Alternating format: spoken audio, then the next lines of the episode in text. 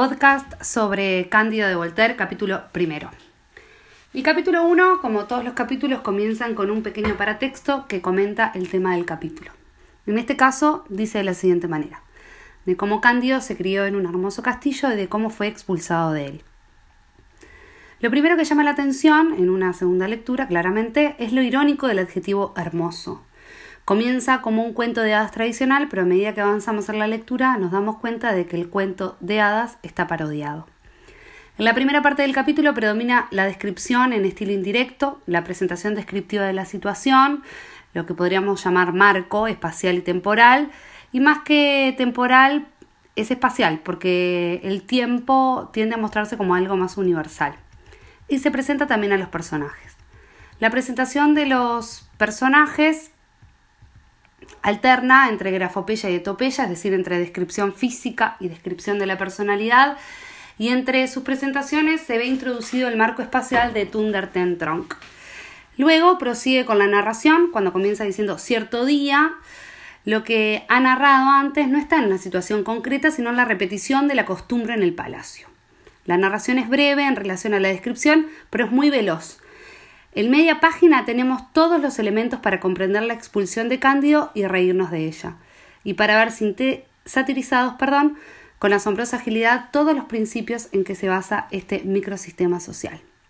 Comencemos pues con el análisis de la presentación. A partir de ahora voy a citar el texto. Vivía en Westfalia, en el castillo del señor barón de Tundertentronk, un joven a quien la naturaleza había dotado de las más amables de los temperamentos. Su fisonomía anunciaba su alma. Era de conciencia muy exigente y de ingenio muy simple, y creo que por esta razón se le llamaba Cándido.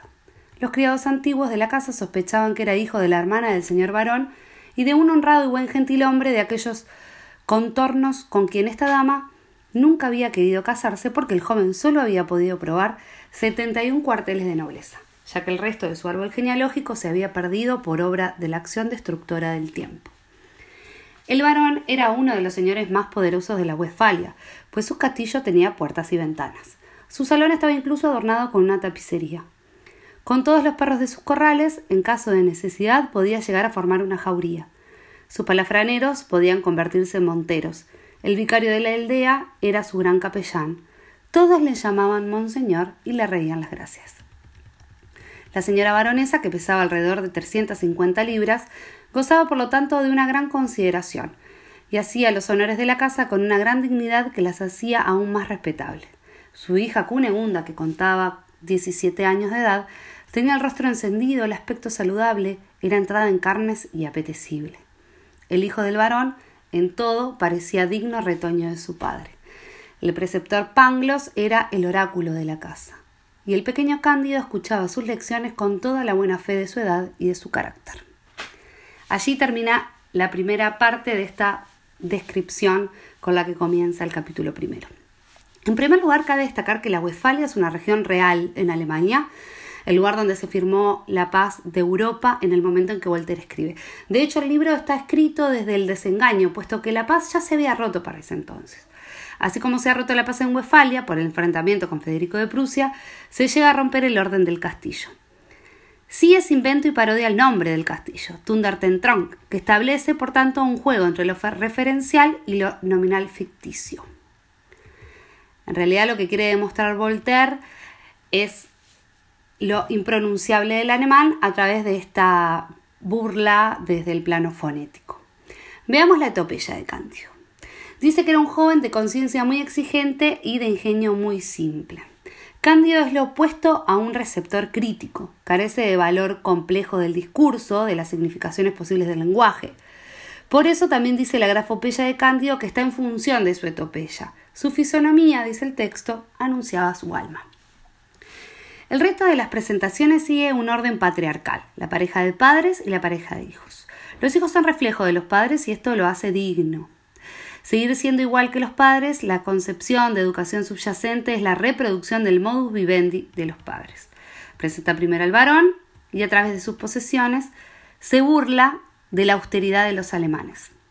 Pero el poder del varón está sostenido también por la hipocresía ajena. Todo el mundo le llamaba monseñor y le reían las gracias. Que engrandece lo pequeño. Y por otro discurso, el de Panglos. De modo que esto resulta una doble parodia, ya que Voltaire, igual que Cervantes, se burla no solo de la pobreza en que se ve sumida la clase noble, sino, y más aún, de sus pretensiones.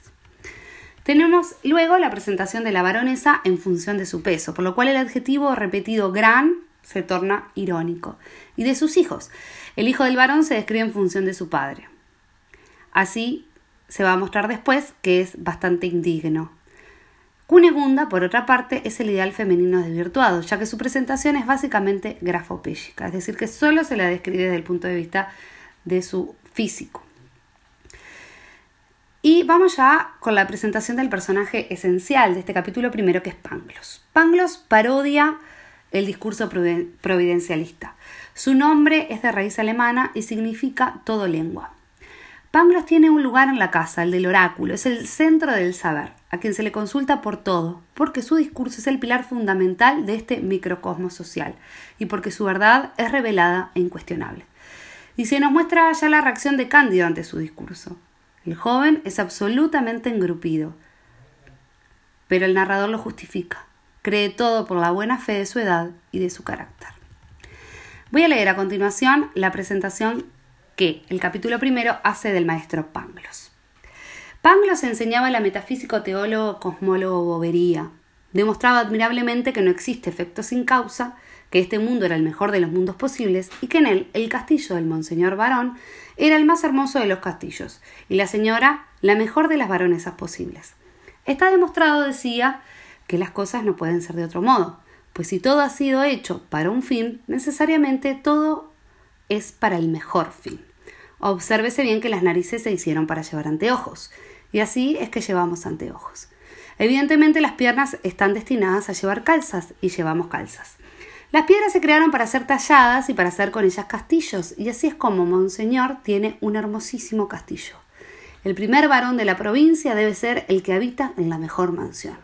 Y como los cerdos se hicieron para ser comidos, comemos carne de tocino todo el año. Por consiguiente, los que han dicho que todo va bien, han dicho una gran necedad. Hubiera debido decir que todo va del mejor modo posible. Cándido escuchaba atentamente y creía inocentemente, pues se encontraba la señorita Cunegunda extremadamente bella, y aunque nunca se atrevía a decírselo, sus conclusiones eran que, después de la dicha de haber nacido varón de Tronc, el segundo grado de felicidad era ser la señorita Cunegunda, el tercero verla todos los días y el cuarto oír al doctor Panglos, el mayor filósofo de la provincia y por consiguiente de toda la tierra.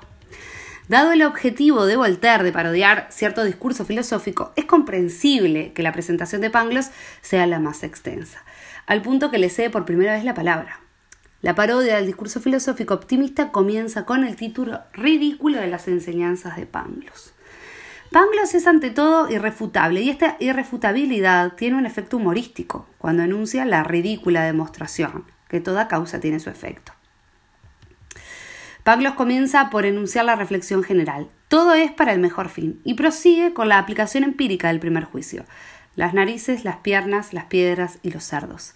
Demuestra fehacientemente el discurso de Pangloss. Para él la causa del efecto usar lentes es la forma de la nariz y no a la inversa. Los lentes tienen esa forma para encajar a la nariz. Por lo tanto, toda esta ridiculización del discurso de Pangloss es, en definitiva, una crítica que está haciendo Voltaire al pensamiento filosófico optimista.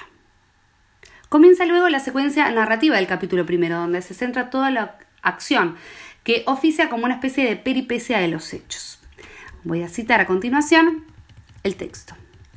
Cierto día, Cunegunda, mientras paseaba cerca del castillo por el bosquecillo que llamaban parque, vio por entre la maleza cómo el doctor Panglos daba una lección de física experimental a la doncella de su madre, una morenita muy linda y muy dócil. Como la señorita Cunegunda tenía una gran disposición para las ciencias, observó conteniendo el aliento, las reiteradas experiencias de que fue testigo. Vio con toda claridad la razón suficiente del doctor, los efectos y las causas. Y volvió sobre sus pasos muy turbada, muy pensativa, ardiendo de deseos de saber, pensando que ella podía muy bien ser la razón suficiente del joven Cándido, quien a su vez podría ser también la suya. Al regresar al castillo, encontró a Cándido y se ruborizó. Cándido se ruborizó también. Ella le dio los buenos días con voz entrecortada y Cándido le habló sin saber lo que decía. Al día siguiente, después de la comida, cuando se levantaron de la mesa, Cunegunda y Cándido se encontraron detrás de un biombo. Cunegunda dejó caer su pañuelo, Cándido lo recogió, ella apretó inocentemente su mano, el joven besó inocentemente la mano de la muchacha con una vivacidad, un sentimiento, una gracia singulares.